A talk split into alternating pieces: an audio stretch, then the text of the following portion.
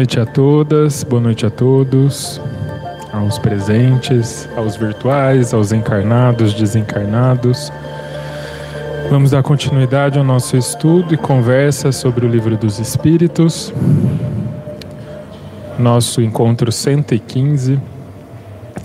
E antes vamos fazer a prece, pode ser?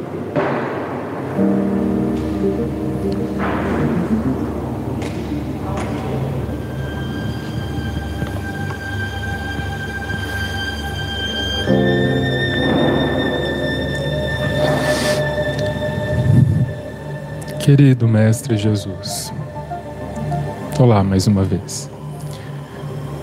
Agradecemos novamente a oportunidade de estarmos juntos aqui em Teu nome, buscando conhecimento que nos auxiliará no nosso caminho enquanto encarnados, compreendendo as dificuldades e as mazelas da vida, nos trazendo esperança através da fé raciocinada que Kardec tão lindamente deixou pronta para a gente.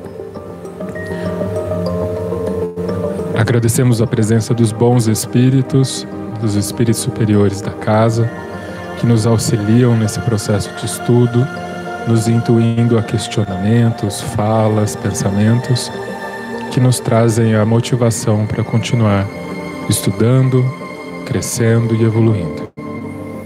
Que tenhamos uma boa noite de estudo e que assim seja.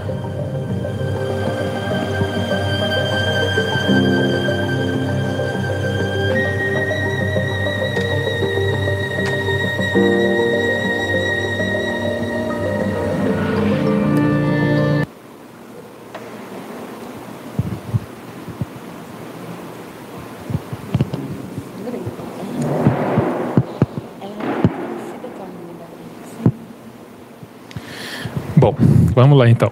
A gente está na parte 4, no capítulo 2 das penas e gozos futuros, na questão 967.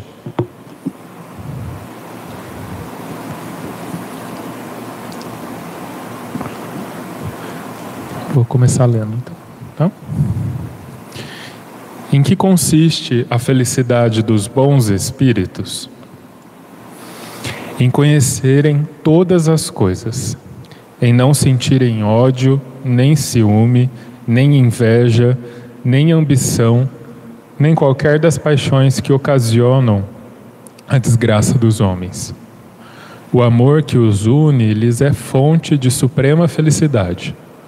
Não experimentam as necessidades, nem os sofrimentos, nem as angústias da vida material. São felizes pelo bem que fazem Contudo, a felicidade dos espíritos é proporcional à elevação de cada um. Somente os puros espíritos gozam, é exato, da felicidade suprema, mas nem todos os outros são infelizes. Entre os maus e os perfeitos há uma infinidade de graus em que os gozos são relativos ao estado moral. Os que já estão bastante adiantados compreendem a aventura dos que precederam e aspiraram a alcançá-la. E aspiram a alcançá-la. Mas essa aspiração lhe constitui uma causa de emulação, não de ciúme. Sabem que deles dependem e conseguir, depende o consegui-la e para a conseguirem trabalham. Porém, com a calma da consciência tranquila e ditosos se consideram por não terem que sofrer o que sofrem os maus. Deve ser gostoso, né? Mas sabe o que eu achei interessante? É que não para o trabalho. Né? Porque até quando você já se tornou um espírito mais progresso, essa felicidade que eles que é o que eles sentem ainda está vinculado ao seu nível de moralidade, ou seja, não é porque você deixou de ser um espírito imperfeito que acabou, agora é férias na felicidade, né? Continua, o trabalho continua e porque imagino eu que Neurura aí fala, se Deus é infinitamente perfeito, então é infinitamente impossível né, chegar o caminho chegar até ele, né? Assim, tipo, o caminho até ele é infinitamente longo. Então eu imagino que o, o, desenvolvimento da moralidade é infinito também, né? Então sempre haverá alguma coisa a ser melhorada, a ser repensada. E quanto mais você fizer isso, mais felicidade você vai sentir nesse processo, como consequência disso, né?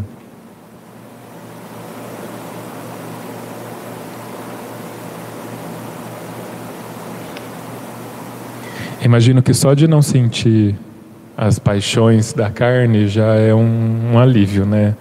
Ciúme, inveja, raiva, ambição.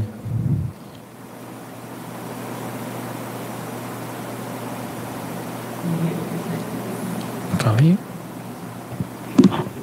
Quer dizer medos também, né? Que limita tanto a gente, né? Medo, medo, né? E por que será que a gente sente medo? Por que será que a gente sente medo? Acho que a gente ainda não tem a consciência de que, de que tudo está bem, tudo faz parte de um todo e que a gente está no caminho, só que a gente ainda não tem essa consciência que não há o que temer, a gente não confia ainda naquilo que Jesus falou, não há o que temer, né? A gente ainda fica titubeando ainda, né?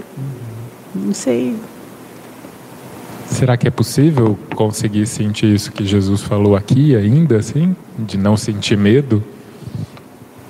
Aqui na Terra, enquanto espíritos imperfeitos?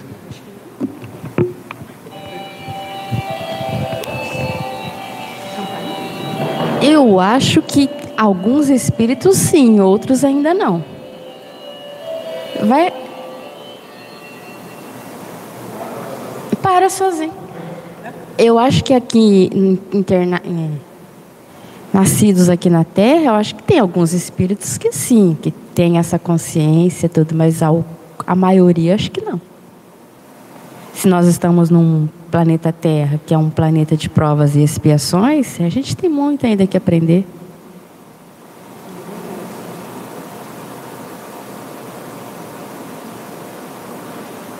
A gente tem muito que evoluir ainda.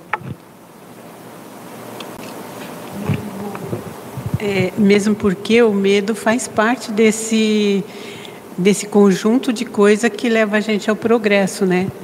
Se a gente não tem medo, é, o, o medo também. Boa noite. O medo também chega a ser uma, uma é um sentimento que ajuda no progresso também, né?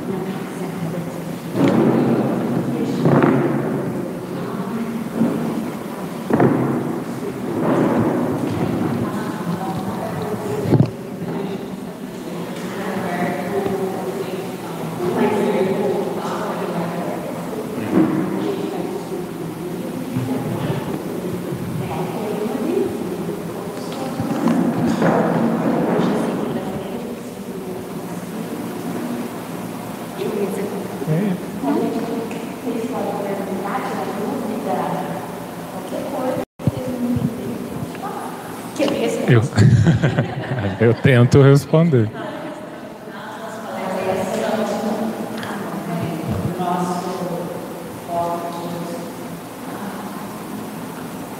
A gente vai falar mais um pouquinho disso depois no final, né? Mas fazendo uma apresentação rápida do GEOL.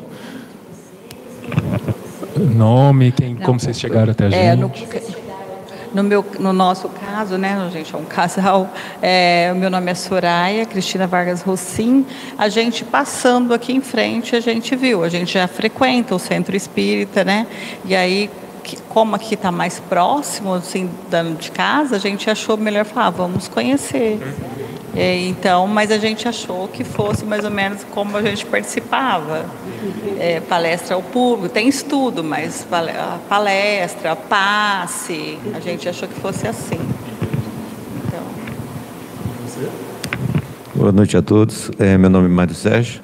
Nós passamos aí, também achamos esse. E também gostei pelo, pelo que eu pesquisei, dessa parte de vocês estar trabalhar com, com essa parte do eco, né, espiritismo. Né, e aí a gente despertou a gente e queria fazer uma visita para vocês para a gente conhecer melhor.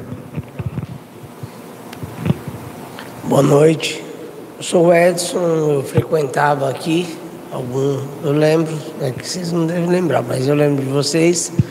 A gente se afastou e faz mais ou menos uns, uns dois, uns dois anos atrás, né?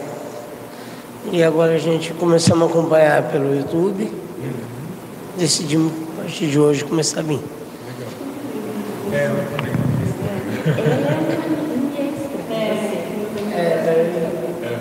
Bom, meu nome é Patrícia, eu sou irmã dele, cunhada dela, e vim acompanhar. vim aprender. Obrigada. É, e meu nome é Andréia e a gente está retornando. Gostaríamos de dar continuidade no estudo. É, o GEOL, ele é, como a Regina falou, ele é um centro focado no estudo, né? Porque a gente acredita que é justamente na troca, que é uma coisa que não, acostuma, não costuma acontecer muito na palestra, né? Porque a palestra, o palestrante vai lá na frente, fala, todo mundo ouve, vai embora e acabou. Né? A, a ideia do GEO é que a gente tenha justamente a chance de estar assim juntos, lendo aqui e discutir, questionar, perguntar, tirar as dúvidas que vão aparecendo. Porque às vezes acontece de em palestras você ter dúvidas ou surgirem dúvidas ao longo da fala do palestrante, mas você não tem a chance de, de perguntar diretamente. Né? E, e aí aqui a gente acredita que esse é o melhor jeito de de entender e de viver o Espiritismo, porque é através dessa troca mesmo, da, das dúvidas que vão surgindo, que a gente vai conseguindo o nosso progresso moral e intelectual. Né? Aí a gente tem de segunda-feira o estudo do Livro dos Espíritos, de quarta-feira o livro do estudo dos médiums, o, o estudo do livro dos médiums, eu troquei, até às nove, Aí das nove às nove e meia tem o trabalho mediúnico com os médiums da casa, que é aberto ao público também.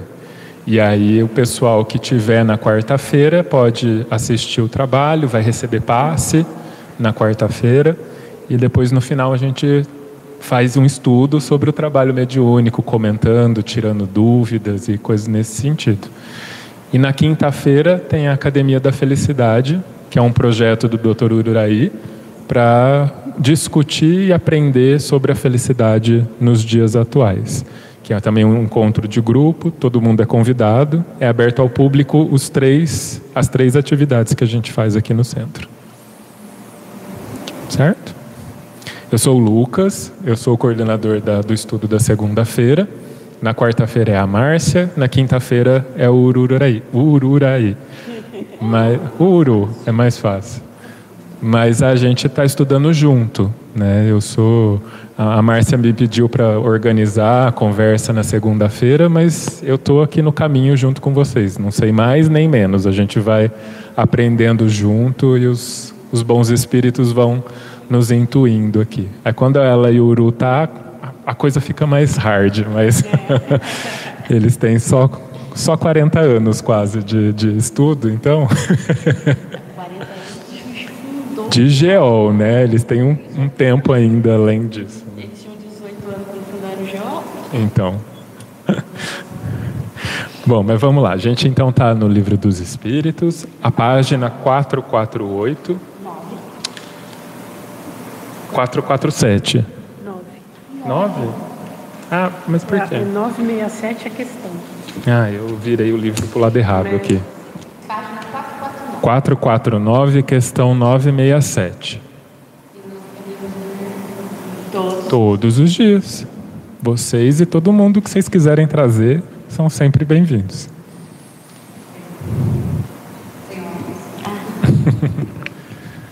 Então você tinha falado, né, se por que será que a gente sente medo? Se é possível a gente viver sem medo nesta encarnação? Aí a Regina respondeu Porque alguns espíritos eu acho que sim, que eles já têm uma evolução maior. Mas a maioria, por estar reencarnada aqui no planeta Terra, que é um planeta de prova e expiações, eu acho que ainda não tem essa, essa, essa condição. Aí eu falei que mesmo porque o medo no planeta nessa nessa materiais nesse plano, nesse plano material faz parte é um sentimento que faz parte do nosso crescimento porque se a gente não tivesse o medo visto o lado bom não excessivo se a gente não tivesse o medo, a gente ia meter a louca, né? Sair dirigindo de qualquer jeito, fazer todas as coisas sem, sem pensar nas consequências. Então, creio que o medo, assim como a raiva, como todos os outros sentimentos, fazem parte desse progresso da gente, né? Aqui no planeta Terra, né? Então... Eu acho que o medo ainda é um sistema de defesa nosso. Eu, eu entendo mais como um sistema de defesa também, sabe? Porque assim, a gente pode. É lógico que fisiologicamente a gente sente medo. É uma coisa natural do nosso corpo material. Mas eu fico pensando, será que o medo é o melhor jeito da gente passar pela existência? Né? Porque muitas vezes, por mais natural que seja o medo, ele paralisa, ele deixa a gente Exato, né? A gente perde a capacidade de raciocínio, de entender, né? Então me parece que é muito mais interessante a gente viver a vida tendo consciência das consequências dos nossos, das nossas ações do que necessariamente se guiar pelo medo, né? Imagina como que deve ser uma vida guiada pelo medo, né? Então acho que eu pensaria mais por aí, né? O que vocês acham? Vocês concordam, discordam? É, eu acho que você colocou bem, é que eu não tinha as palavras certas, mas é nesse sentido.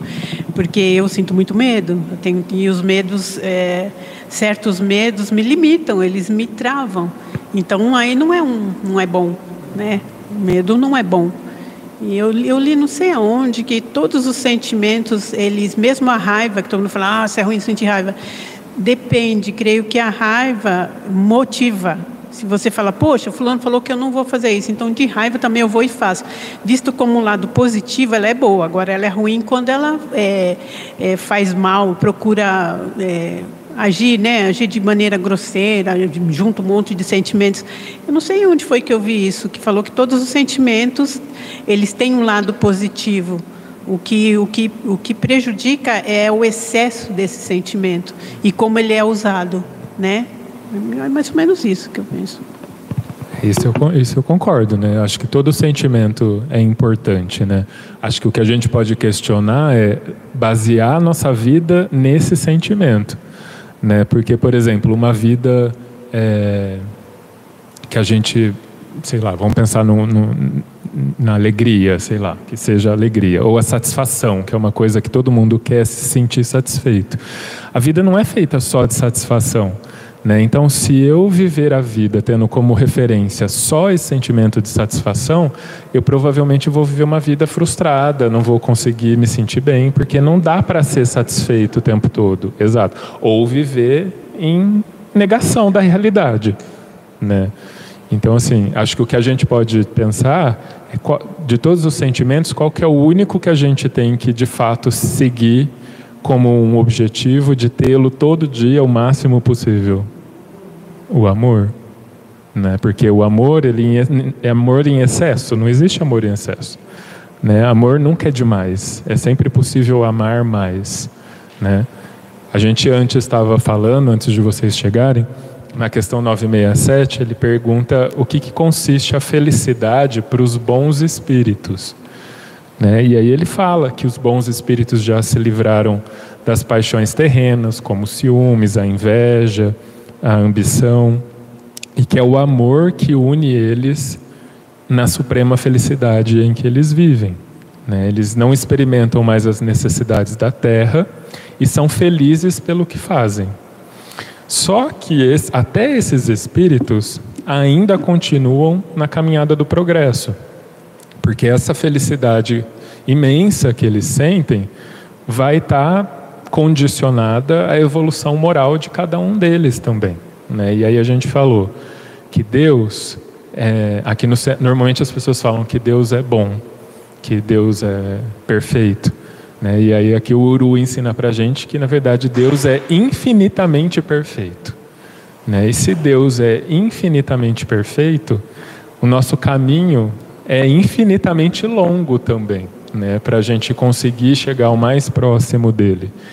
Ou seja, né, esse sentimento de amor que a gente tem, que é o que dita a vida espiritual, depois do progresso, da saída da, dos, do grau de espírito imperfeito, é infinito também. Né? Então a gente sempre pode sentir mais amor e trabalhar mais amor e viver mais amor, o quanto o infinito permitir que a gente viva e, e sinta. Alguém quer falar alguma coisa? Dúvidas, perguntas? Não, é, eu só queria saber, tipo assim, no, no caso, quando a gente é adolescente, a gente não tem medo de nada. Então a gente, tipo assim, se tem alguma pai, mãe querendo impedir a gente alguma coisa, a gente fala: "Poxa vida, nossa, não me deixa viver, não me, me e conforme a idade vai chegando, os medos vão aparecendo. A partir do momento que você é mãe, então, os medos dobram. Isso o que, que é? É tipo assim, é a maturidade que traz isso para a gente? Ou é do espírito, assim? Ou é uma fase de adolescente é de um jeito, numa certa idade é outra, na velhice é outra, os medos. Entendeu mais ou menos o que eu quis dizer? Posso falar do meu ponto de vista de mãe? Ah, eu creio que tudo faz parte do, do progresso. À medida que nem o adolescente, o adolescente ele vai, faz, ele não tem é, limite, né? Por isso que nós pais, aqueles que estão em volta, tem essa missão de orientar a partir do momento que a gente vai ficando mais, vai tendo mais idade, e idade não quer dizer nada, tem muita gente muito idoso que tem uma cabeça de 12. Então é uma questão de, de, de individualidade. Creio que cada um tem, tem um processo de, de progresso. E à medida que a gente vai passando as coisas, a gente vai conhecendo, a gente vai tendo uma certa maturidade. E aí a gente. Eu, eu diria assim, que não, é, não chega a ser medo, é que a gente sabe de certas consequências que quando a gente era adolescente a gente nem mensurava que, que existia. Então, creio que é mais ou menos isso, que a gente vai, à medida que a gente vai progredindo, a gente vai é, passando por certas vivências, a gente vai adquirindo experiências.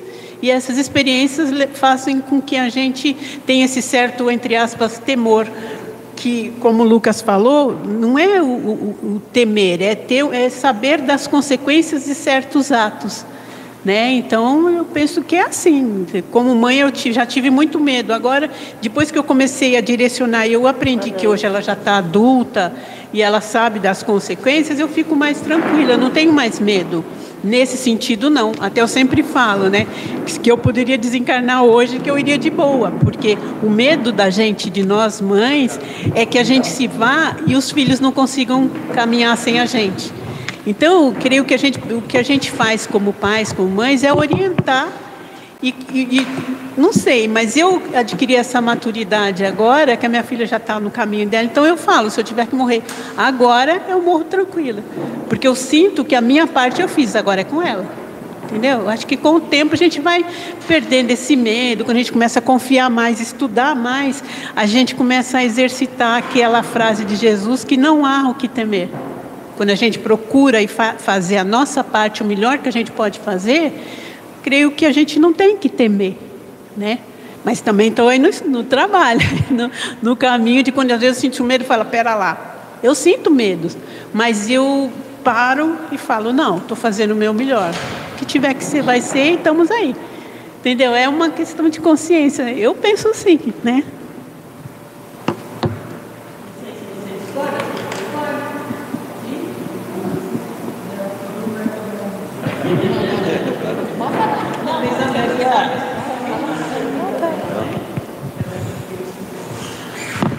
Gente usa o microfone porque como está transmitindo ao vivo no YouTube, aí para sair o som lá para a galera a gente precisa falar pelo microfone, tá? Por isso que a gente tá sempre pede para falar no microfone. É. uhum. Mas é o pessoal do YouTube está assistindo ao vivo lá, estudando com a gente, entendeu? Tem, inclusive, falar boa noite para Luciana Kurtz, que entrou. Boa noite, amigos. Aí, você não tinha chegado ainda, Márcia? A gente estava falando de você aqui, ó. Ela falou que adora ouvir a Márcia falar sobre os sentimentos. A Lúcia Curtis, boa noite. Olha lá, a Luciana falando, a gente agradece o microfone de cada dia. Legal. Ó, a Beatriz, Beatriz Coelho falou boa noite. Adorei esse comentário sobre o medo. Adorei esse comentário sobre o medo em relação aos filhos. A consciência deles nos alivia um pouco. A Beatriz Coelho falou boa noite, que adorou o comentário sobre o medo em relação aos filhos. A consciência dos medos, eu acredito, nos alivia um pouco. A Aurora acabou de entrar também, deu boa noite. Bastante gente hoje, que legal. Mas só fechando, né? Acho que essa questão do medo, né, que você colocou, por que, que a gente tem tão pouco medo na adolescência e depois parece que os medos afloram, né? Eu concordo com a Fátima. Acho que a gente vai tomando consciência de algumas coisas, né? Só que infelizmente a gente vive uma sociedade de medo, em que a gente acha que o medo é a medida para a gente fazer ou deixar de fazer algo. Né? Seria muito mais interessante que a gente tomasse consciência das coisas e dos nossos atos e decidisse de forma consciente a respeito das coisas que a gente tem ou não tem que fazer da nossa existência. Né? Mas a sociedade leva a gente para um outro lugar, o sistema leva a gente para um outro lugar, em que o medo tem que ser a régua. Se eu sentir medo, então eu paro.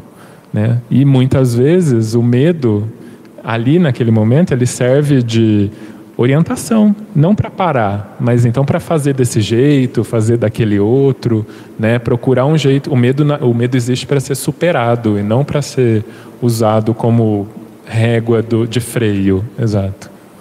Vai lá, Márcia. Não só lembrar que o medo ele limita. Então a gente, nós estamos hoje numa no momento de entendimento de que a gente necessita educar e não colocar medo. É, o nosso maior desafio nessa nesse período da vida que a gente está agora é a gente se libertar do medo, porque todos nós aqui que temos mais de 40, 50 anos, nós fomos educados com medo da proibição, do não pode, né? E, e essa meninada que está nascendo agora, é, eles têm aberto os nossos olhos para entender que eu posso aprender sem precisar sofrer. Né? Então, em vez de colocar medo, eu vou buscar informação. E felizmente essa moçada busca informação e corrige essa dificuldade, porque o fato de eu ter medo não me impediu de tentar fazer. E a gente quebrou a cabeça muitas vezes. Então, em vez do medo que tem a ver com o que vai acontecer no futuro, se a gente usar a educação, o conhecimento, o entendimento, a gente vai ter mais resultado. Né?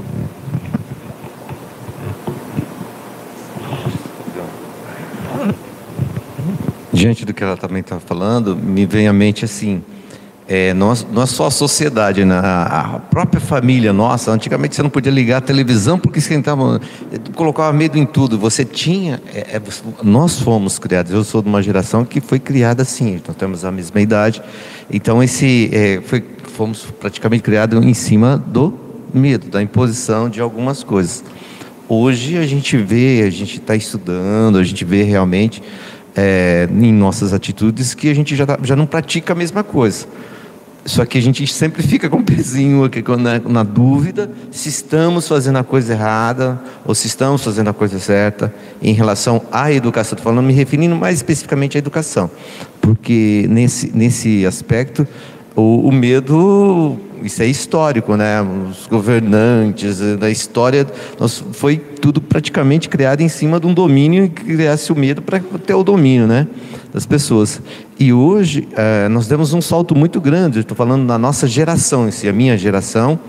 É, eu ainda costumo falar com a minha filha, nós saímos da geração lamparina, porque eu vivi essa parte, e está tendo que estar tá hoje com essa tecnologia de fazer as coisas ao vivo. É um salto muito grande.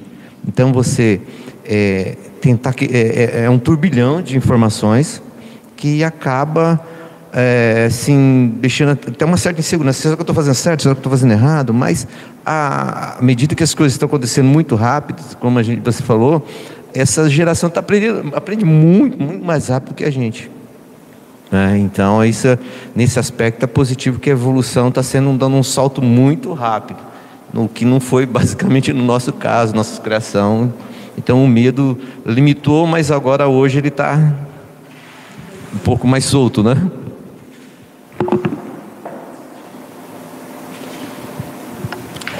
Tá bom. Mais algum comentário? Então vamos continuar então. Questão 968. Quem pode ler para a gente?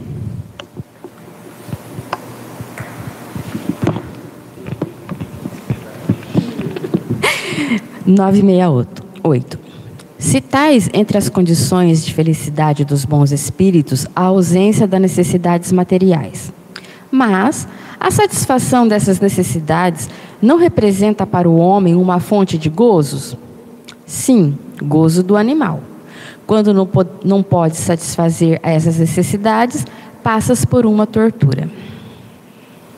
Bom, se ele é espírito, ele não tem essa necessidade material. E isso somos nós aqui encarnados. Inclusive, é uma limitação que a matéria impõe, né? Porque a gente sente fome porque a gente tem um corpo material que, sem, que precisa de comida para que a gente se mantenha vivo.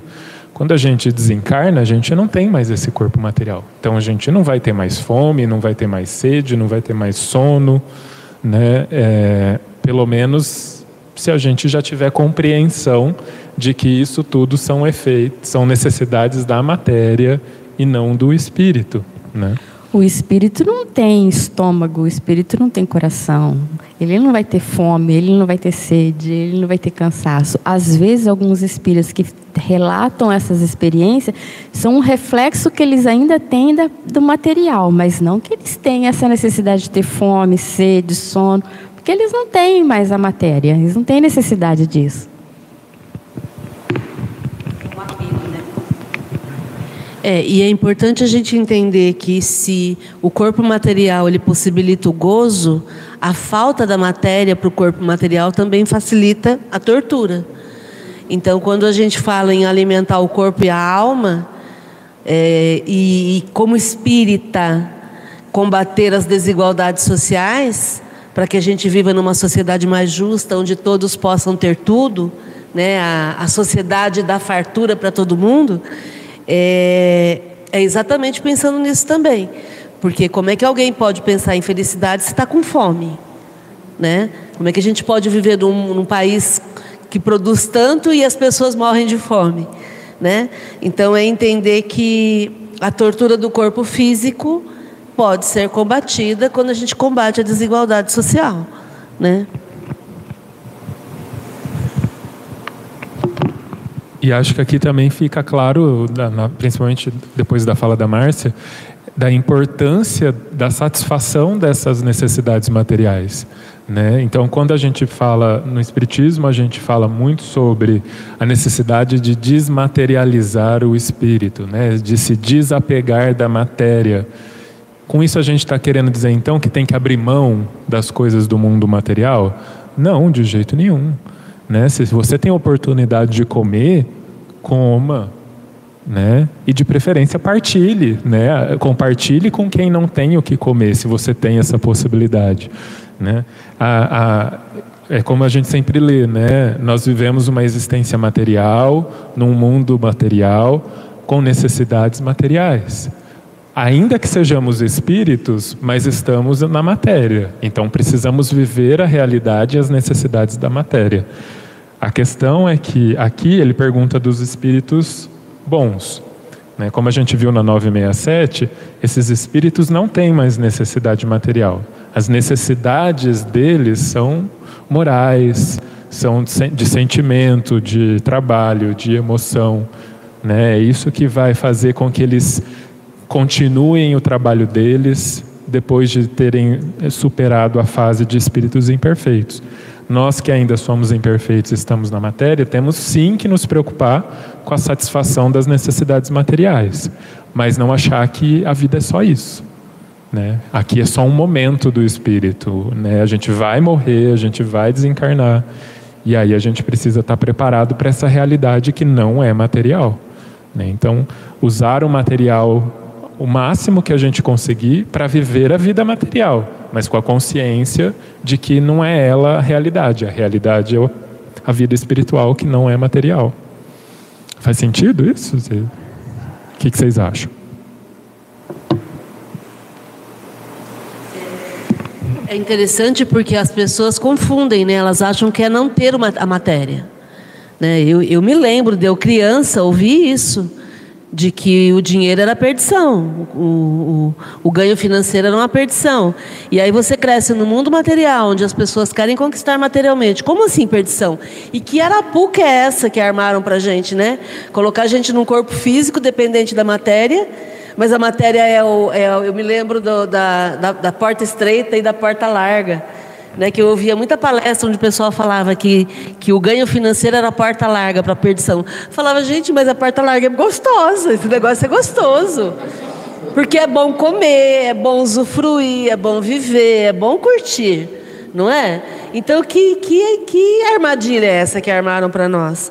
E, na verdade, é o entendimento de que eu posso sim ganhar de forma lícita, de forma honesta, eu posso sim sentir, eu posso sim usar, eu posso sim usufruir. É, se eu tiver essa visão de compartilhar, é maravilhoso esse processo, né? é maravilhoso envolver mais pessoas no ganha-ganha, como a gente chama, não é o ganha-perde. No ganha-perde, alguém perdeu para eu ganhar. O ganha-ganha, todo mundo ganha. Né? Por isso que a gente fala, é o socialismo da riqueza. É todo mundo ganhando bem, todo mundo comendo bem, todo mundo tendo oportunidade. Por quê? Porque aí a gente atende às necessidades materiais de todo mundo. E quando a gente vai ler o livro dos Espíritos, o que guarda a, a, a, questão, quando os Espíritos falam de quem é a responsabilidade pela, pelo fato de algumas pessoas não terem o necessário, e os Espíritos falam para a gente, é de vocês. Porque é o egoísmo e o orgulho de vocês é que não deixa as pessoas, não deixa vocês serem justos. Porque se vocês não fossem tão egoístas e não fossem tão orgulhosos, vocês não ficavam disputando. Teria o processo do Ubuntu, né? Eu sou porque nós somos. Eu estou bem só se todo mundo estiver bem. Então, é esse conceito que a gente precisa trazer para o dia a dia, para a gente ampliar mais. Pra... Por isso que faz muito sentido o que você falou.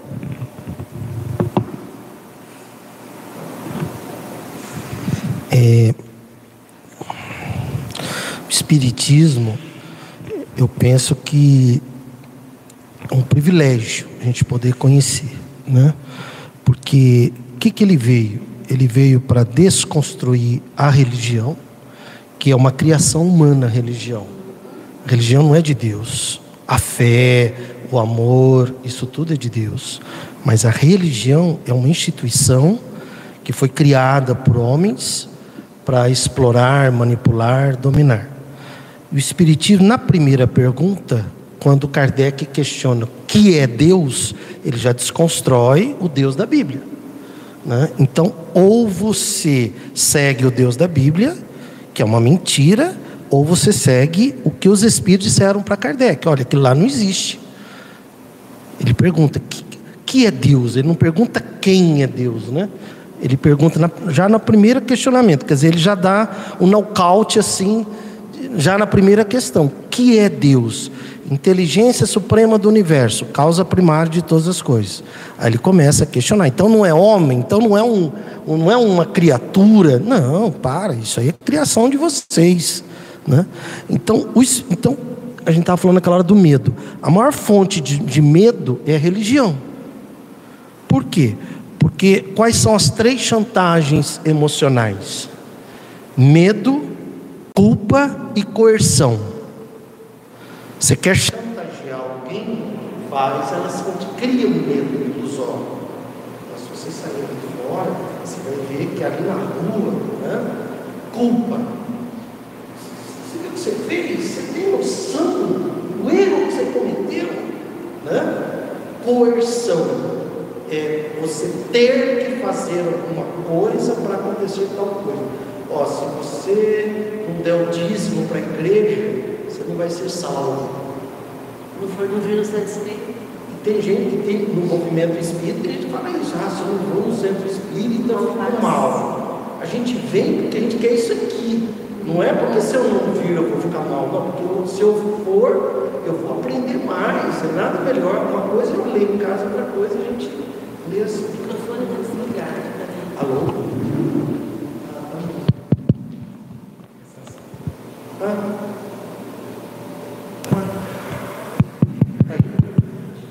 Alô, voltou. Então a primeira coisa que a gente necessita limpar na nossa mente, para gente, a gente chegar na condição de bom espírito, sem nenhuma tendência, é religião. né? É religião. É religião. Por quê? Porque isso não é de Deus, isso é, isso é dos homens. E a segunda coisa, por incrível que pareça, é construir a política.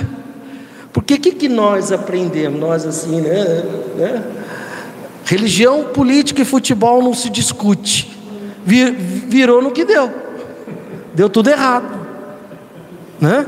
E Kardec traz a discussão da política, que segundo o Dr. Bezerra de Menezes é a arte do bem comum, quando ele começa a discutir com a gente sobre justiça social. E tem uma pergunta que ele faz para os espíritos, né? A pobreza, isso que a Márcia citou, a pobreza é um propósito de Deus? Os Espíritos falam: não, Deus não tem propósito com a pobreza. Ah, mas eu assisti uma palestra lá no centro que o cara falou que a pessoa nasceu pobre porque na outra vida. Então, isso é coisa da religião, que no movimento espírita tem muito. O que menos tem no, espírito, no movimento espírita, né, no centro espírita, é, é Kardec. O que mais tem é esses palestrantes falando bobagens por aí. Aí os espíritos falam para Kardec: não, a pobreza não faz parte da. Quem é pai aqui? Levante o braço, por favor. Né? Pai, mãe, quem tem filhos? né? Alguém está programando, filho, o papai e a mamãe estão fazendo de tudo para que você viva num estado de pobreza, de dificuldade, de entende? Não faz, não é natural isso, não faz sentido. Então, por que, que existem irmãos numa situação de pobreza? Por causa do descaso de vocês, por causa da omissão de vocês, do orgulho de vocês, do egoísmo de vocês. O que, que é isso? É política, né? É política voltada para a justiça social. Kardec não pode falar da palavra socialismo, porque na época Napoleão III que comandava a França, um ditador. Se ele falasse de socialismo, calma, né? Então ele falava assim, né, tal, não sei o que, olha, né? Espero que vocês entendam, entende? Né? 1857 o livro, né? Espero que vocês entendam. Então veja, olha, ausência das necessidades materiais. Quer dizer, se, nós temos irmãos passando para o mundo material, agora a Márcia falou, que nesse exato momento nós temos 833 irmãos cadastrados pela prefeitura aqui em Rio Preto em situação de rua. É, é uma tragédia isso. Uma tragédia. Né? Você vem para cá, a cidade, as casas, 2 milhões, 3 milhões, 4 milhões. Isso não é um problema. Por favor, que você tenha casas boas. Não é isso que nós estamos falando. Mas será que a gente não tem que também olhar e lutar por alguns que nesse momento não tem, vão passar a noite na rua. A gente vai chegar em casa agora, né, caminha quentinha, gostosinha, uma geladeira, se quiser tomar um banho quente, uma comida quente, e eles não. Né? Então, a ausência das. Mas a satisfação da necessidade não representa para o homem uma fonte de gozo? Sim, gozo do animal. Agora, depois que morre, tem muita gente que está tão apegada que ainda continua sentindo essas, é, um, que ainda continua sentindo necessidade né, da, é, da casa, da fazenda, do carro, não entendeu, não entendeu nada.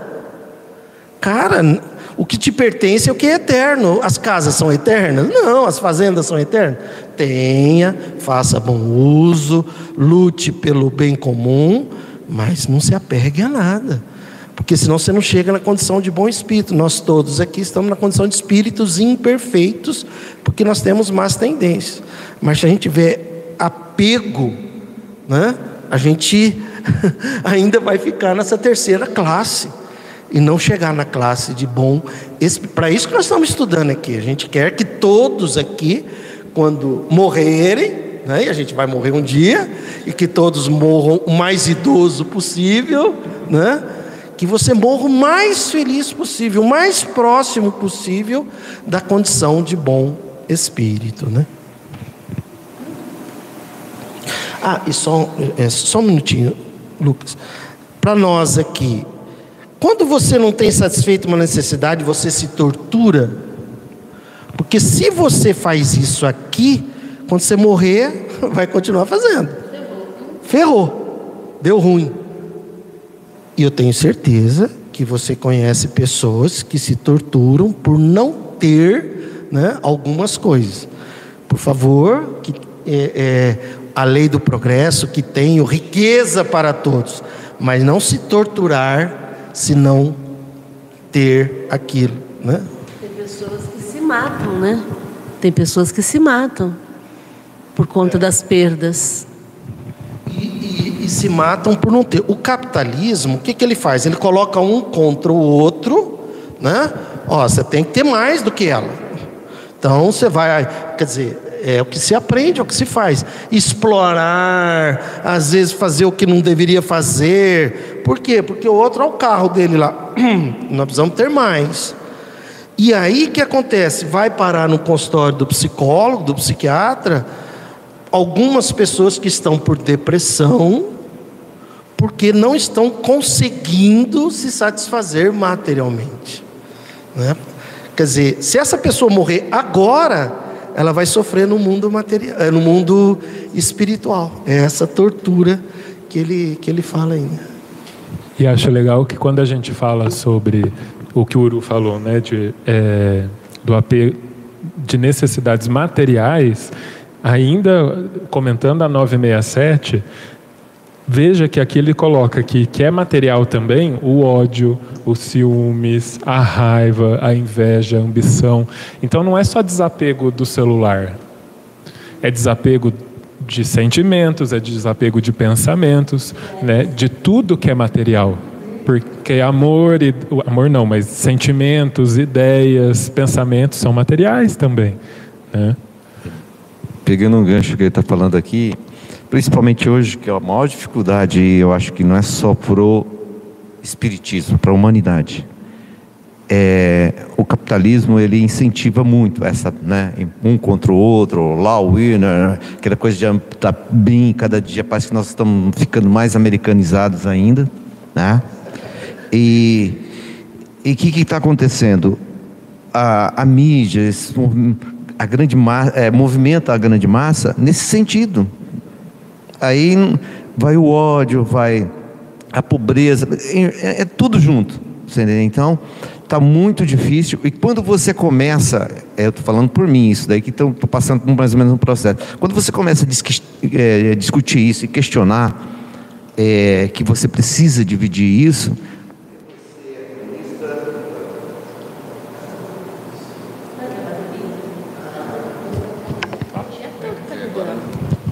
acho que foi sem querer é.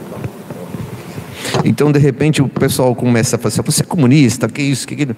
E não tem, e não tem a ver com política, não tem a ver com, com, com nada. É, é... E, e, nesse aspecto é que fica muito mais difícil é, você hoje, com a família, com os amigos, às vezes você discutir isso abertamente, olhando nos olhos, sem rancor, sem ódio. E você tendo aí uma, uma mídia incentivando isso, um lançamento carros um atrás do outro, de viagem, é um monte de coisa, sendo que você não tem, às vezes, muitas vezes, a necessidade básica dentro de casa. Então, aquela frustração vem, é automático, isso daí é uma avalanche. É, então, está é, muito difícil porque é, é, é nesse aspecto eu acho que é o maior desafio hoje que nós passamos é essa comunicação de massa que incentiva o outro lado, e quando você levanta alguma coisa, você é taxado de alguma coisa. É, é, é, é muito chato isso, porque você fica é de uma, até de uma forma agressiva que a pessoa usa isso. Né? Quando você tem que incentivar a dividir, a fazer outras coisas, ver muita coisa errada, ah, e, e, aí fica muito mais difícil você é, né, pontuar e situar isso. E, na, e que nem falou, não é política, e ao mesmo tempo é política. É política. É, é, é muito político, porque política acaba acaba é, resolvendo o que você ganha, quanto você ganha, tudo. É o poder, né? É. Entendeu? Então, é, basicamente, acho que a maior dificuldade que a gente teria que ter assim, sim, um enfrenta, mais um enfrentamento, mas não é enfrentamento, mas é a consciência em cima dessa, de, dessa divulgação que está sendo feita, né? Principalmente para nós espíritas que já tem, eu, eu particularmente é, tenho esse, essa, isso em mim, mas hoje a maior dificuldade eu acho que é essa, de a gente encarar isso e, e começar a transmitir de uma forma mais tranquila, serena, que não aborda, porque se você começar a abordar muito, você vai ser, né? Então, mas eu acho que é, é, mais ou menos por aí, sabe? Não sei se eu estou falando, mas eu, eu fico martelando isso e quando a gente começa a discutir, as pauladas vêm. E a gente não pode desistir, não. Como é que é seu nome mesmo? Mário Sérgio. Ô Mário, olha aqui, ó. Questão 806. Guardem esse número, porque às vezes a gente tem um cunhado ou outro que chega para a gente e fala assim, ó, oh, comunista, não sei o quê. Né? Eu falo, cara, para mim comunismo, comunista, não é um, um palavrão. Porque no mundo espiritual, o que existe é comunismo. Ou lá existe capitalismo. Né? O que existe é, é, não tem hierarquia, um servindo ao outro. Mas olha a questão 806. Guarde esse número, 806. É, página 376. É. Kardec, entende? Ele não poderia falar abertamente, mas ele poderia perguntar para os espíritos e jogar bomba para eles, e eles que se virem com a resposta. É lei da natureza a desigualdade das condições sociais. Gente, né? ele está sendo explícito. 1857, Kardec está questionando se as desigualdades sociais, aliás, é o título, tá vendo aí? As desigualdades sociais é, é, é, é da natureza, é de Deus isso. É, é, é, Deus que quer que um nasça pobre e outro, um nasça na pobreza e outro nasça na riqueza? Olha a resposta: não. o Espírito responde: não. É obra do homem e não de Deus. Entende? É obra do homem e não de Deus. Então é política isso. É política, né? Agora é que isso durante, durante muito tempo somente no movimento espírita, a gente tem o GEOL aqui há 40 anos, durante muito tempo o movimento espírita ficou assim muito na questão autoajuda, sabe? Amorzinho, perdão, reconciliar, ficava só nisso. Até que recentemente, em virtude de tudo que aconteceu, a gente precisou, oh, acorda, cara.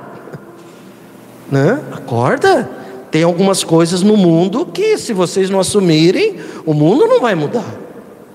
Né? Olha isso aí. Se você chegar num grupo, eu já fiz isso, tá? Num grupo de pessoas, a Márcia sabe. Gente, hoje eu estava lendo um livro de Marx, eu falei desse jeito, Karl Marx. E eu anotei aqui, uma pessoa perguntou para Marx, Marx, ah, eu fechei o livro, 806. Marx, você acha que é da natureza a desigualdade das condições sociais? Aí o Marx respondeu: não, isso é obra do homem. E, e não assim da natureza de Deus. Aí a pessoa espírita virou e falou assim: É, mas só podia ser de Marx, né? Isso é coisa de, de comunista. Falei, cara, tá aqui, ó. Entende? Tá aqui. Ah, mas nossa, nunca tinha, nunca tinha visto isso. Então, amigo, é porque sabe como é que é seu nome mesmo? Edson. Edson. Os centros espíritas, não que sejamos melhor, A gente apenas que já apanhou mais, talvez, né, Lucas? Acho que a gente já apanhou muito. É, eles não estudam Kardec. Eles estudam livros de mensagens, romances. Então fica tudo no glacê. é tudo maravilha, entendeu? Sabe? Não, não fala não, porque se tocar nesse assunto aqui, o pessoal vai se afastar. Ué, mas e daí, cara? Nosso compromisso é com a verdade. Exatamente, nosso compromisso é com a verdade. Não é com o número de pessoas. Orou. Orou. É. é. que aí eles já entram na parte do, da religião. Não vamos pôr o povo para pensar. Porque se eles pensarem, eles vão ver que a coisa não é bem assim.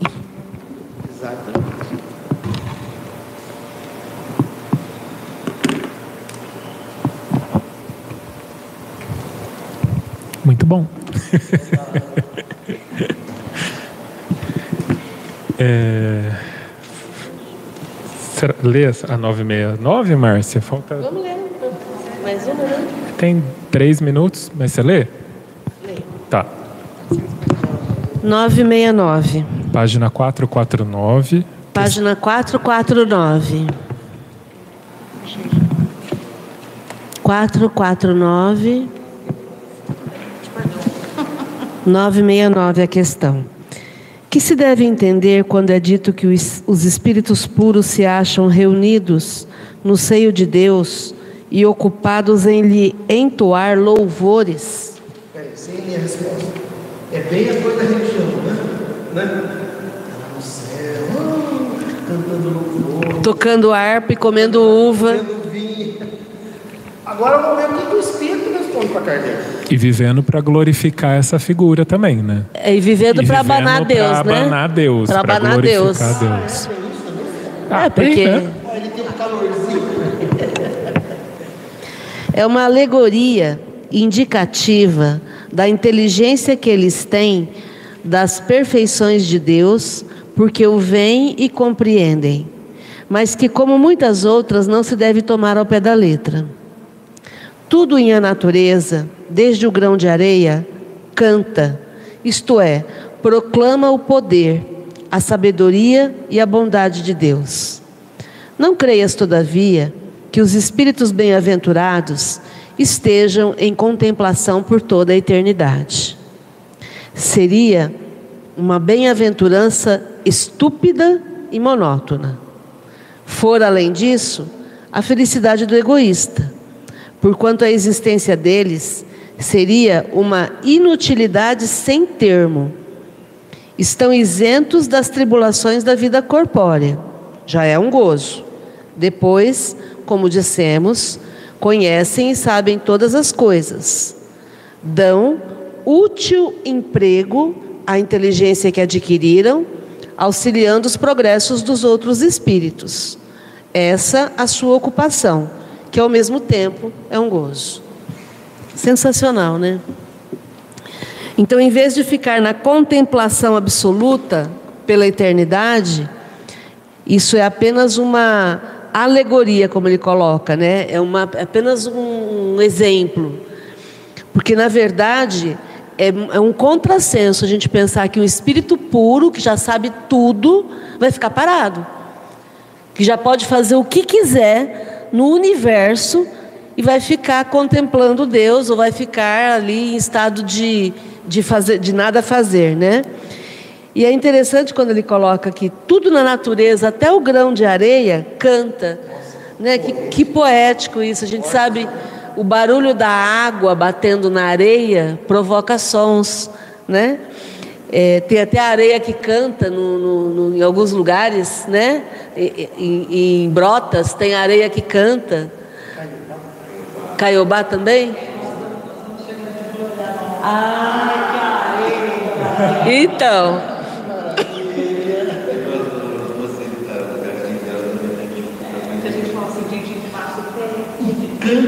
Canta. Então. Então, olha só é, em tudo a gente vê o poder, em tudo a gente vê a sabedoria, a gente vê a bondade de Deus. A gente não pode acreditar que os espíritos que já são bem-aventurados ficam em contemplação pela eternidade. Seria uma bem-aventurança estúpida e monótona. Por isso que eu brinquei que deve ser horrível ficar tocando arpinha e comendo uva pela eternidade, né? E aí for além disso tudo uma felicidade egoísta. Por quê? Porque ah, ele, ele alcançou isso. Agora que ele alcançou, ele vai usufruir sozinho, não vai ajudar ninguém? Que egoísmo é esse? Depois que se tornou puro, ficou egoísta? Que história é essa? É muito contrassenso, né? Então ele coloca que eles não têm mais o sofrimento da vida física, da vida corpórea. Então eles não têm fome, eles não têm sono, eles não se não ficam agastados, não ficam nervosos, não tem nada disso. E isso já é um gozo. Mas como eles conhecem todas as coisas, eles vão dar emprego útil à inteligência que eles têm, auxiliando o progresso dos outros espíritos que ainda não chegaram lá. E essa ocupação, que a gente diria que é um trabalho do espírito superior, para eles é um gozo, é a alegria de servir, a alegria de auxiliar quem está precisando de auxílio, né? Que a gente já consegue se sentir um pouquinho nessa coisa de alegria de, de ser útil, né? E eu, aí eu acabo me lembrando da Condessa Paula, que é um exemplo de espírito é um exemplo de espírito feliz que está descrito no livro Céu e Inferno. São 18 mensagens de espíritos felizes. E aí a Condessa Paula é um espírito que desencarnou com 36 anos. Ela era muito rica, muito famosa, muito bonita e muito bondosa. E aí ela desencarna com 36 anos e agora ela pode, na vida espiritual, como espírito feliz, andar pelo universo. Então ela vai para onde ela quiser no universo. Ela veio descrever isso para nós. E aí a gente estava conversando outro dia, né? Mas e o André Luiz que fala que tem nosso lar, que é uma é, é a comunidade. Não, aquilo ali é a experiência do André Luiz. Se ele for um espírito puro, um espírito elevado, ele não precisa ficar lá dentro, ele pode ir para o universo. Né? Só que aí a gente fica todo mundo acreditando só nos livros psicografados e achando que é só aquilo, né? A gente fica todo mundo querendo ir para o nosso lar. Nosso lar. Eu não quero. e é, isso aqui, né, da poder e sabedoria e bondade de Deus é uma coisa que a gente necessita refletir porque às vezes a gente se esquece disso, não do Deus religioso. Esse Deus aqui, essa inteligência suprema, esse fluxo venturoso do amor absoluto que os Espíritos falam, né, que está aí disponível para nós.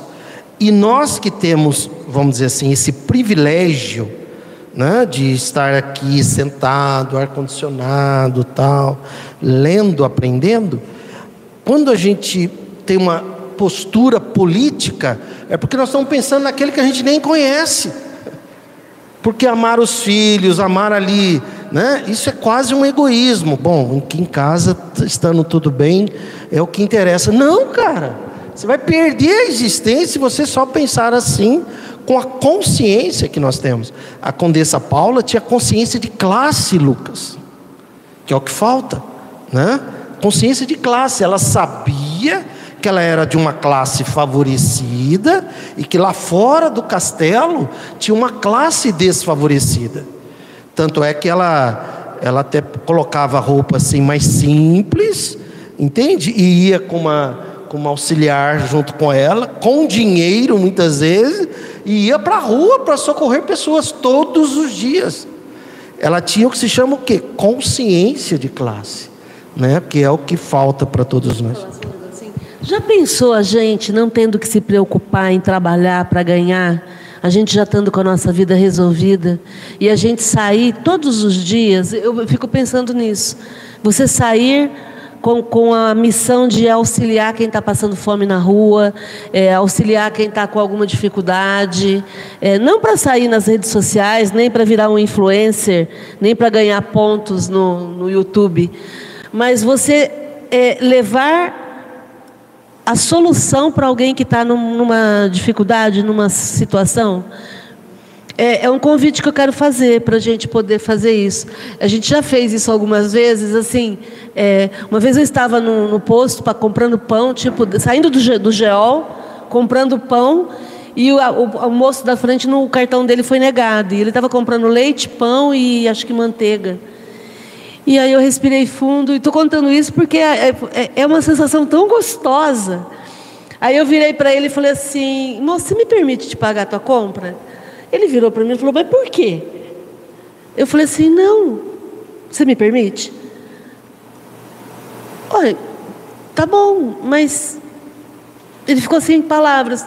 Aí eu paguei, acho que foi 18 reais, 19 reais. E aí ele foi embora. Ele falou: Mas e agora? Eu falei: Faz por alguém. E ele foi embora. E eu já, eu já fiz isso algumas vezes, a gente tem esse hábito de, sempre que acontece uma situação assim, a gente fazer. Aí eu fico pensando, imagina você ter como missão isso todo dia. Todo dia. Porque o que, que a gente faz? O contrário, né? Ah, não, o que é meu é meu. O que é meu é meu. Né? Então, dar dinheiro é um exercício muito legal. Muito legal. Né? É, é, é bom dar dinheiro. Né? Convido vocês a fazerem isso. Tá? Dá dinheiro. Eu não posso ver um idoso mexendo no lixo, eu paro. Né? A gente para, aí eu invento uma história, né? Aí eu vejo lá tal, aí eu faço uma pergunta, quer dizer, às vezes é a rua da minha casa, mas eu pergunto: o senhor sabe onde fica o supermercado tal? Eu sei onde fica. Aí ele, olha, é ali, tá? Ah, nossa, nossa, muito obrigado. Aí eu vou e dou um dinheiro para ele, por, pelo servi pela informação.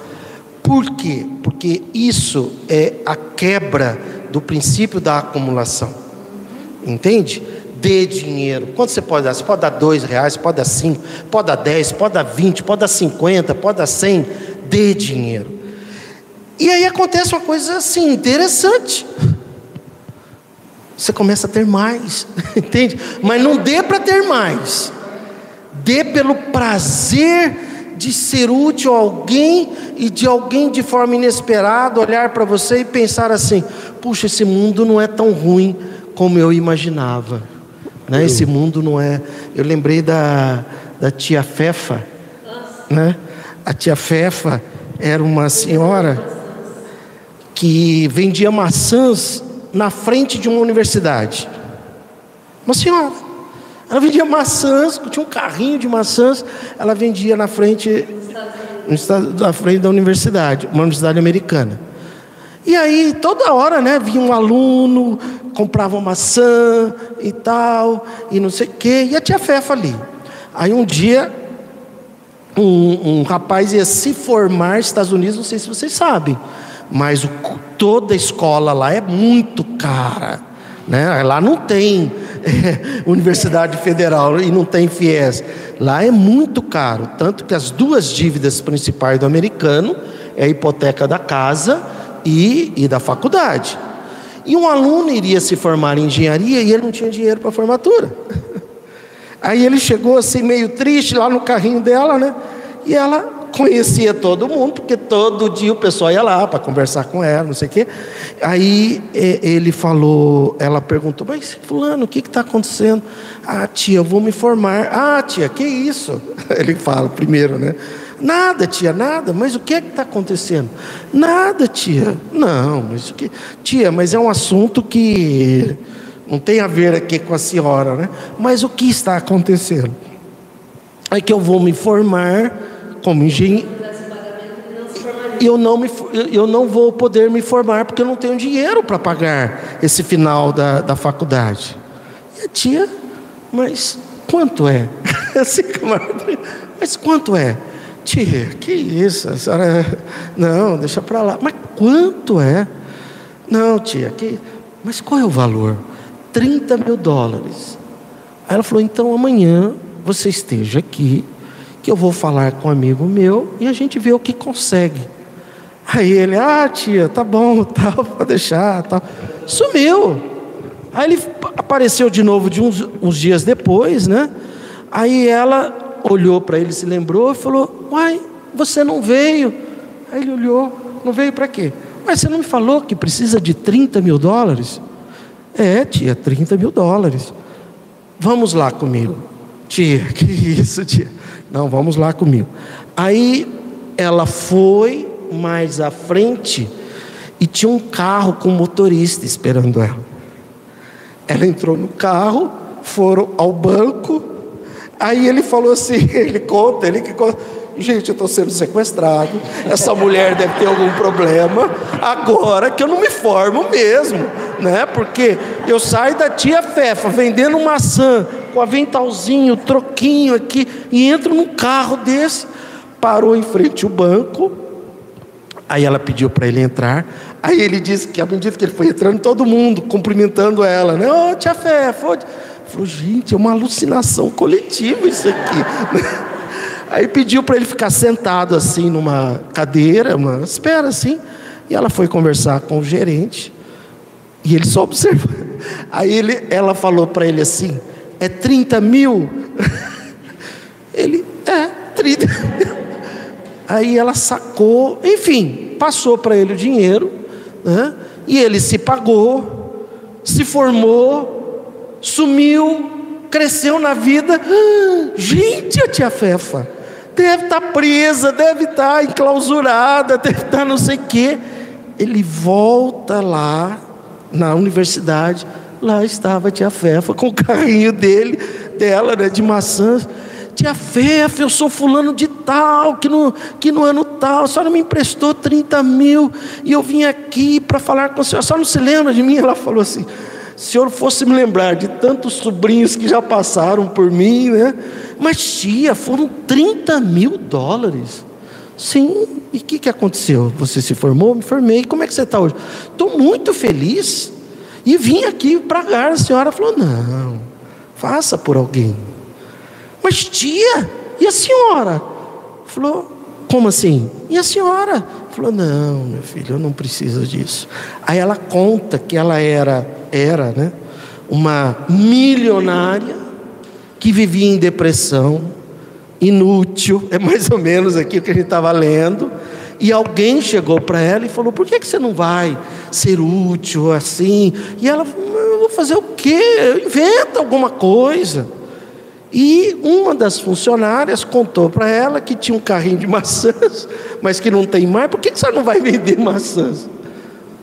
Resultado, todo dia de manhã ela vai com o motorista, ia, né? Já faleceu, com o motorista dela, o carrinho ficava lá no lugar, e ali ela ajudou centenas de pessoas que nunca souberam quem era a verdadeira tia Fefa, né? Então acho que todos nós podemos ser um pouquinho da tia Fefa, um pouquinho da, da Condessa Paula, né? Não precisa ser milionário. Não, é, isso. Por favor. Então, é, de tudo isso que você falou, o que eu achei bem interessante foi é, a gente saber doar o dinheiro, sem menosprezar o outro. O que, que você fez? Você, você é, entre aspas, você pagou por uma informação, quer dizer, você fez, ele, ele trabalhou pelo, pelo que você deu. Não é simplesmente porque muita, eu lembro, enfim, vou falar isso não, deixa para lá. Então é assim, é, Sem humilhar, né? é, isso humilhar, toma, eu não preciso, quer dizer, isso é humilhação. A parte. Hã? É, mas é, são histórias. Eu tenho tantas histórias. Não, assim, porque quando a gente era pequeno, você já sabe que tinha uma vida dura, blá, blá, blá, você já sabe de tudo isso daí. E, e a minha mãe sempre ensinou para a gente, para a gente nu, nunca pedir, sempre fazer alguma, fazer por merecer. É, é, é, fazer por meio de trabalhar por algo, não ficar não, não desmerecendo quem esmola, sei lá, cada um tem seus motivos, mas o que minha mãe ensinou é quando você estiver, porque você vai, você estará numa condição de doar ao invés de receber. Faça com que a pessoa se sinta útil, que ela agradeça não não porque você deu, ela fez por onde. Então é o doar sem humilhar né? É, isso, sem diminuir. Ah, eu não preciso. Toma, sabe? É melhor não dá. Então, né? Isso. Queria tirar uma dúvida antes da gente encerrar. E quando esse dinheiro que eu dou é utilizado para algo ruim? Eu sou corresponsável? é usado, termina de dizer. Para algo ruim. Hã? Para algo ruim. Ruim. Cara, então tá, a gente lida com dependentes químicos, né? A gente lida com pessoas em situação de rua. E, por exemplo, teve um que contou para nós, falou, doutor, esse pessoal não tem noção o que é um corote na vida da gente. Vocês sabem o que é corote? Sabe, né? A garrafinha com, com pinga. A gente passa frio. Sabe qual é o nosso cobertor? Corote. A gente passa fome. Sabe qual é a nossa comida? Corote. A gente tem dor de dente, doutor. O senhor não tem ideia o nosso dente como dói. Sabe o que tira dor? O corote. A gente tem medo, doutor. A gente está dormindo e passa a gente assim, xingando, ameaçando. Sabe o que faz a gente dormir um pouco mais? Um corote.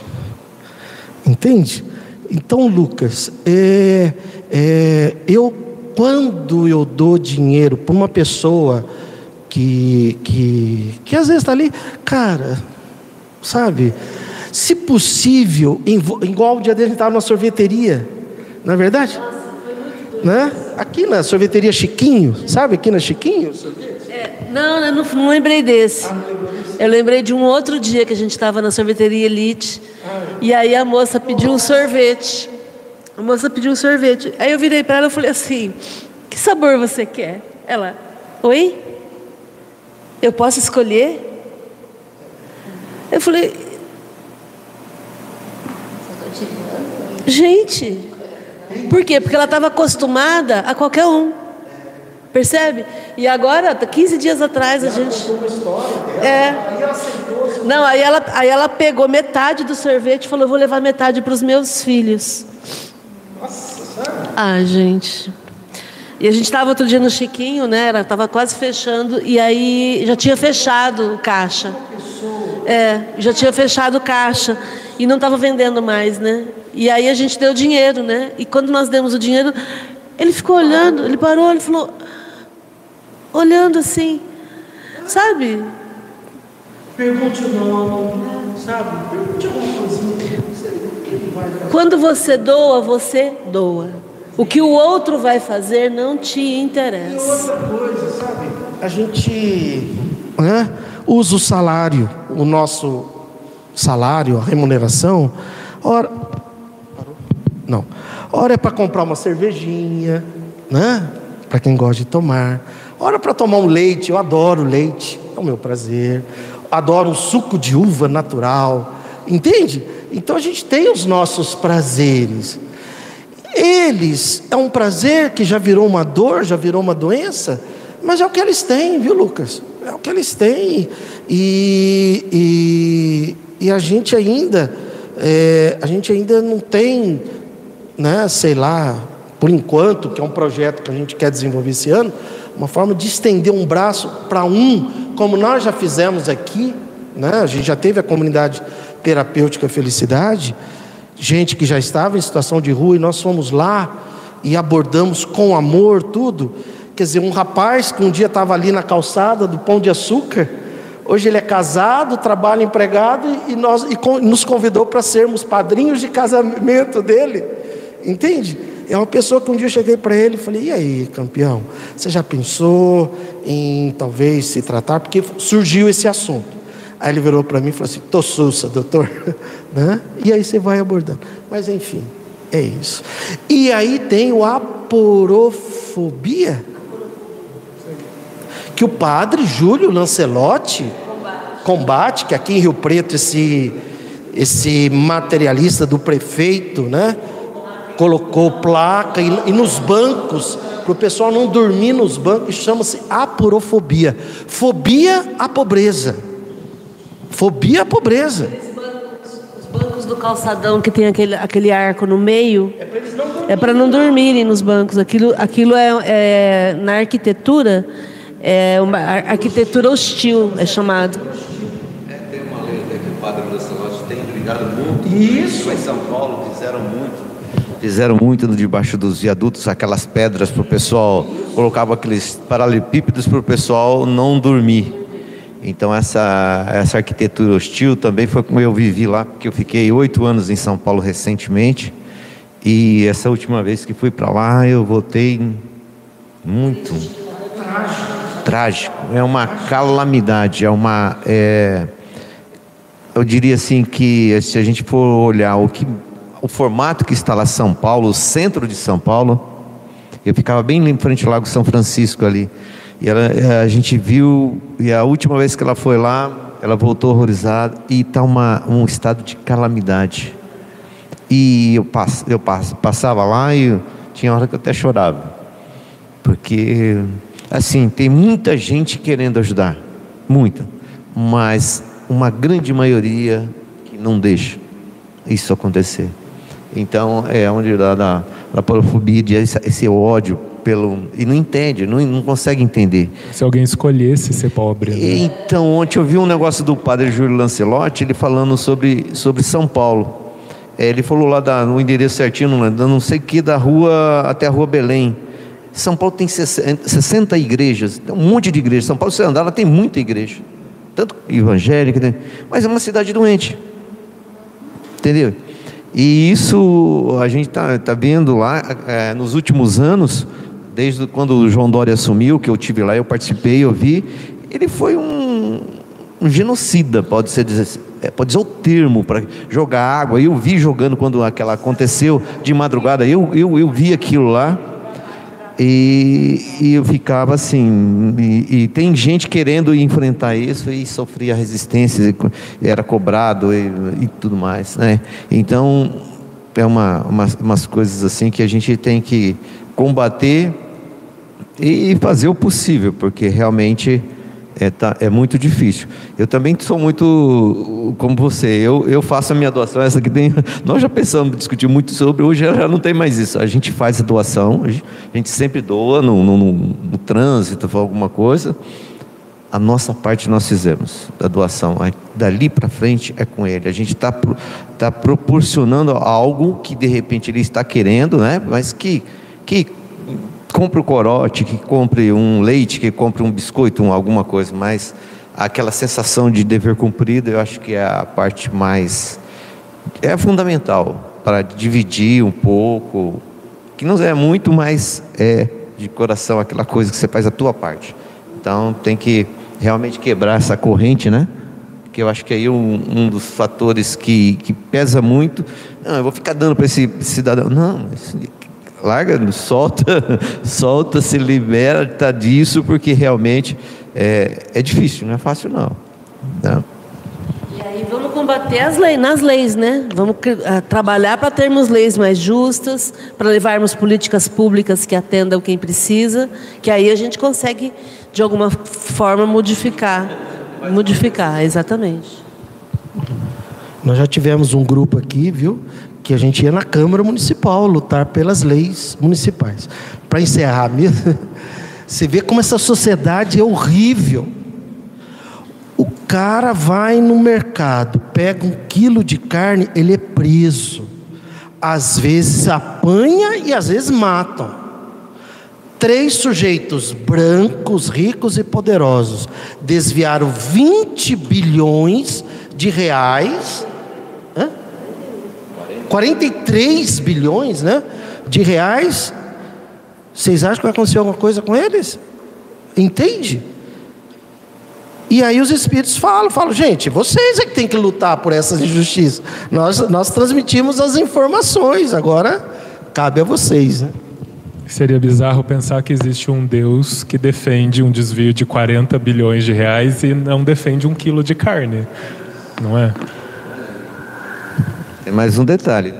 É, o pessoal fala 43 bilhões, mas na realidade, se você colocar mais os preços de ações que evaporaram, nós estamos falando aí de um, um rombo de mais de 100 bilhões. E que ninguém, tá, ninguém se fala isso. A mídia não se fala, não fala isso. Porque as ações das lojas americanas chegaram a valer mais de 100 milhões. E derreteu, foi, foi, saiu da bolsa a 66 centavos. Então, é um rombo. Quem ficou com esse prejuízo? Você entendeu? Além dos 43 bilhões do balanço, né? Nós estamos, real. Então, assim, é, quanto a essa questão de doar para você sabe que a pessoa vai fazer alguma coisa que você sabe que é que ao ao nosso ver é inadequada, eu também fiquei nesse, falei, meu Deus, e agora, né? Aí eu, eu peguei assim, eu sinto no meu coração. Porque a gente sente, a gente sente. Então, para fazer essa doação e ficar, nossa, ele vai fazer, eu não dou. Porque para fazer a doação, penso que tem que ser de coração. Não importa que. Aí você dá, você dá, sabe, despreocupado, seja feliz, porque você está emanando coisas boas. A partir do momento que você dá e fala, hum, sei não, isso aí vai comprar isso, vai comprar aquilo, não dê. Porque você não está. Eu, a meu ver, eu penso assim, você não está ajudando. Uma dessas você está até jogando uma carga mais, mais pesada ainda sobre ele, que já está tão pesado. Então eu uso como crivo o que o meu coração manda. Entendeu? Eu faço assim, é, um, é o meu mecanismo, né? Cada um tem o seu.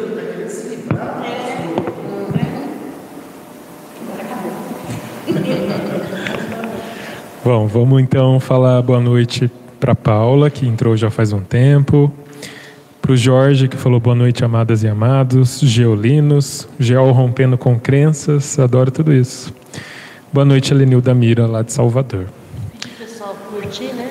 É, fomos aí uma hora e meia hoje de estudo, então todo mundo que está online aí curtindo o vídeo, compartilhando, porque teve muita informação importante conversada hoje aqui.